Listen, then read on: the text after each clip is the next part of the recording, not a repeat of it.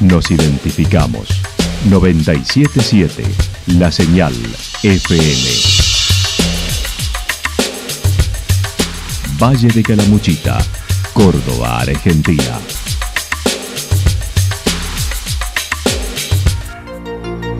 El más completo resumen de las noticias de la región, encontralos todos los días a las 12 y 30, a las 16 y a las 22 horas. Panorama de noticias. Por la 977, la señal FM nos identifica también con las noticias.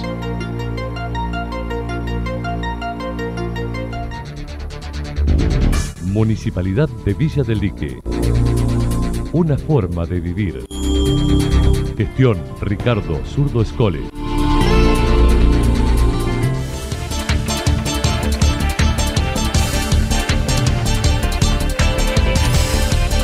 A esta hora hacemos un repaso por la información regional a través de los títulos. Fallo favorable para Villa del Dique contra la desarrollista de Peñón.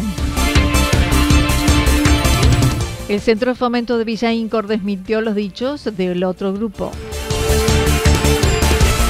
El 2 de enero inicia la Escuela de Verano de Santa Rosa. La actualidad en síntesis. La. Resumen de noticias regionales producida por la 977 La Señal FM. Nos identifica junto a la información.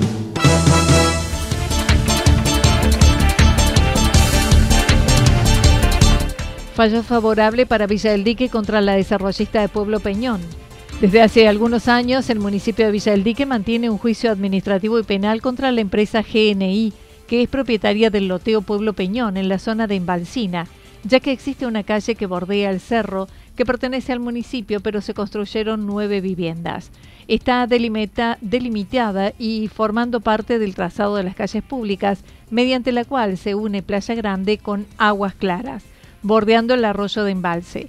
El intendente comentó la situación. Villaldique, eh, loteo, que se llama el Peñón, tenía una calle que bordea todo el loteo, que son más o menos 1.400 metros, 1.300 y pico metros, que era la calle que unía Aguas Claras con Playa Grande, o sea que unificaba toda la vuelta del cerro. Te digo más, hay antecedentes en vialidad provincial, en algún momento, cuando el gobernador era José Manuel de la Sota, hacer ahí lo que se llamaba la calle, el camino del Perilago, que arrancaba en, en Embalsina, lo que le llamamos nosotros Embalsina, sí. Aguas Claras, y terminaba en Villa Naturaleza, que reunía Rumipal, Villaldique, por la costa del lago.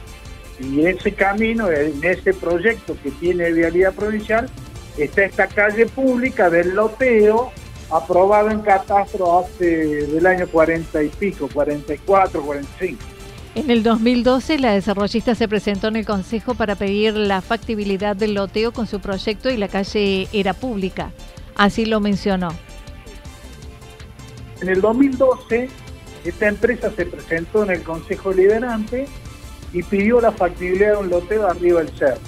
Ese proyecto, que hablaba de plantas de tratamiento cloacales, lagunas de retención del agua, cancha de golf, 200 y pico de lotes, contemplaba siempre en el proyecto, incluso ese plano está acá en el Consejo Liderante, que la calle era, lo dice mismo el plano de ellos, calle pública, en los navegantes. Bueno, eh, por ahí por el 2018 se iba a aprobar la ordenanza. Yo en ese tiempo ya estaba de vuelta en Villalí, que hacía un par de años, hablé con el intendente anterior, hablé con los secretarios, con la gente del Consejo Liderante, diciéndole que esa era una calle pública, que tuvieran cuidado con lo que aprobaban o no, porque iba a entrar en un tema legal. El proyecto presentado contó con la autorización precaria del municipio y comenzó a construirse en el 2018 sin la ordenanza correspondiente y violando la normativa vigente como el Código de Edificación, ocupando la calle, lo que ya hay nueve viviendas construidas. En 18 unos planos el caso de Villaldique, tienen reglas del juego establecidas y cualquier inversor, nosotros lo que hacemos es que pretendemos y queremos que se cumpla lo que se llama eh, muy así generalizadamente el poder de policía del municipio. Claro, sí, el sí. El poder de policía del municipio es que tiene reglas. La Cámara en lo Criminal y Correccional de Villa María ha fallado favorablemente para la Municipalidad de Villa del Dique respecto de la apelación hecha ante el archivo de la denuncia formulada en contra de la empresa generadora de negocios inmobiliarios, GNI, por el cierre del camino popularmente conocido como Vuelta al Cerro.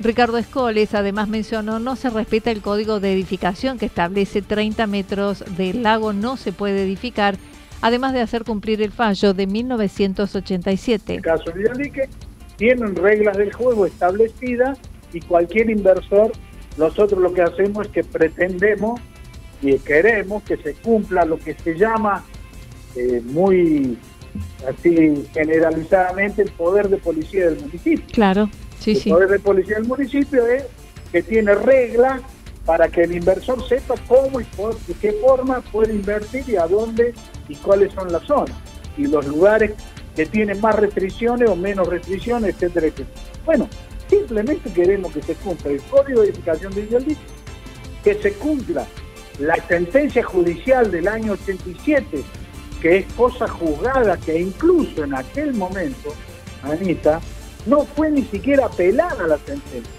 Mirá si habrá sido categórica que la gente que hizo el juicio denunciándome por abuso de autoridad no apeló la sentencia.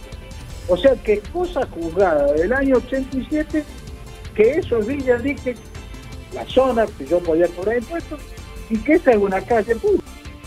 El proyecto de la empresa es la construcción de 35 viviendas en el lugar.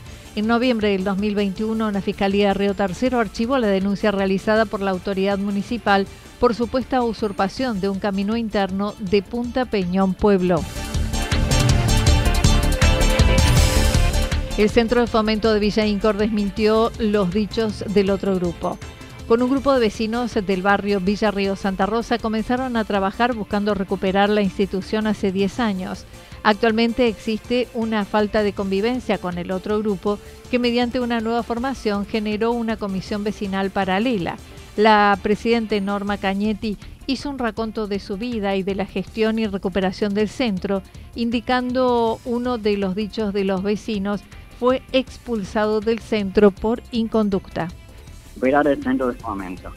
Costó sangre, sudor y lágrimas, pero con sanos espíritu solidario lo logramos y llegamos al balance del 21-22. Entre otros detalles, este joven, eh, Oviedo, el 5 del 6, tuvo una inconducta, por lo cual hicimos, eh, bueno, en, la comisión nuestra, eh, seguimos los pasos que nos indicaba el estatuto, se hizo una exposición policial y luego lo subimos a la página de Proximidad Jurídica y por resolución esta lo expulsó a este joven del centro de fomento en su actualidad.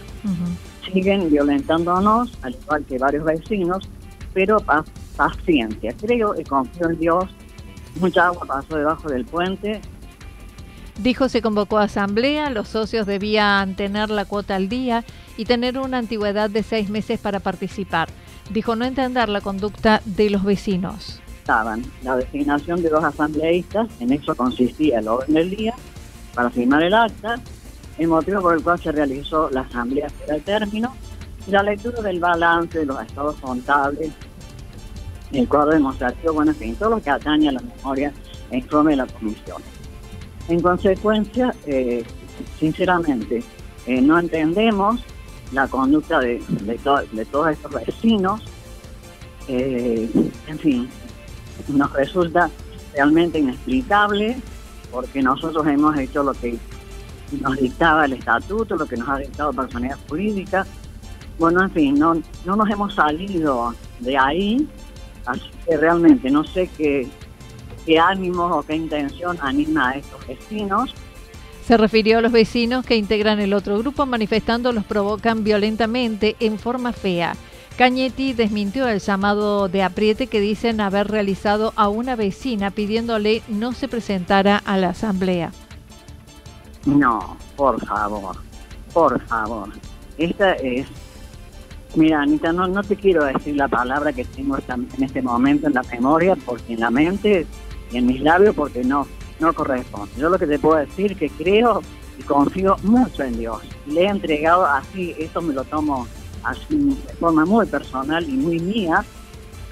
Le he entregado a Dios esto porque realmente eh, yo yo a nivel personal, como ser así, como una persona de a pie, como una mujer de a pie, eh, y con los 7.6 añitos que tengo, que no son pocos, realmente no no entiendo, no entiendo cómo pueden, pueden mentir, pueden acomodar, no sé, sinceramente, no, nada que ver. Reconoció la pandemia, frenó las actividades que estimó el año próximo se retomarán con algún evento. Acerca de la posibilidad de diálogo, dijo hubo una reunión donde se explicó la situación y estimó se realizará un nuevo encuentro con el contador, pero en el marco del diálogo. El 2 de enero inicia la Escuela de Verano de Santa Rosa. Desde el próximo lunes ya están abiertas las inscripciones para los niños y niñas de 5 a 12 años que quieran asistir a la Escuela de Verano del Camping Municipal. Las mismas se realizarán en la oficina del camping de lunes a viernes de 8 a 13 y para más informes 3546 56 40 91.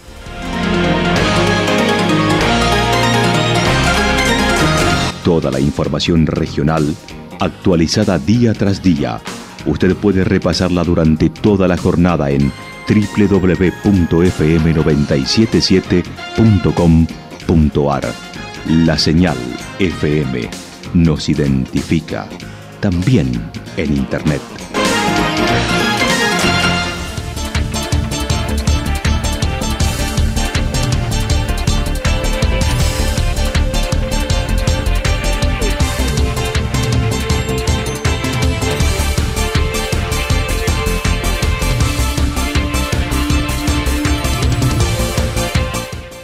El pronóstico para lo que resta de la jornada indica algo nublado, temperaturas máximas en ascenso entre 30 y 32 grados.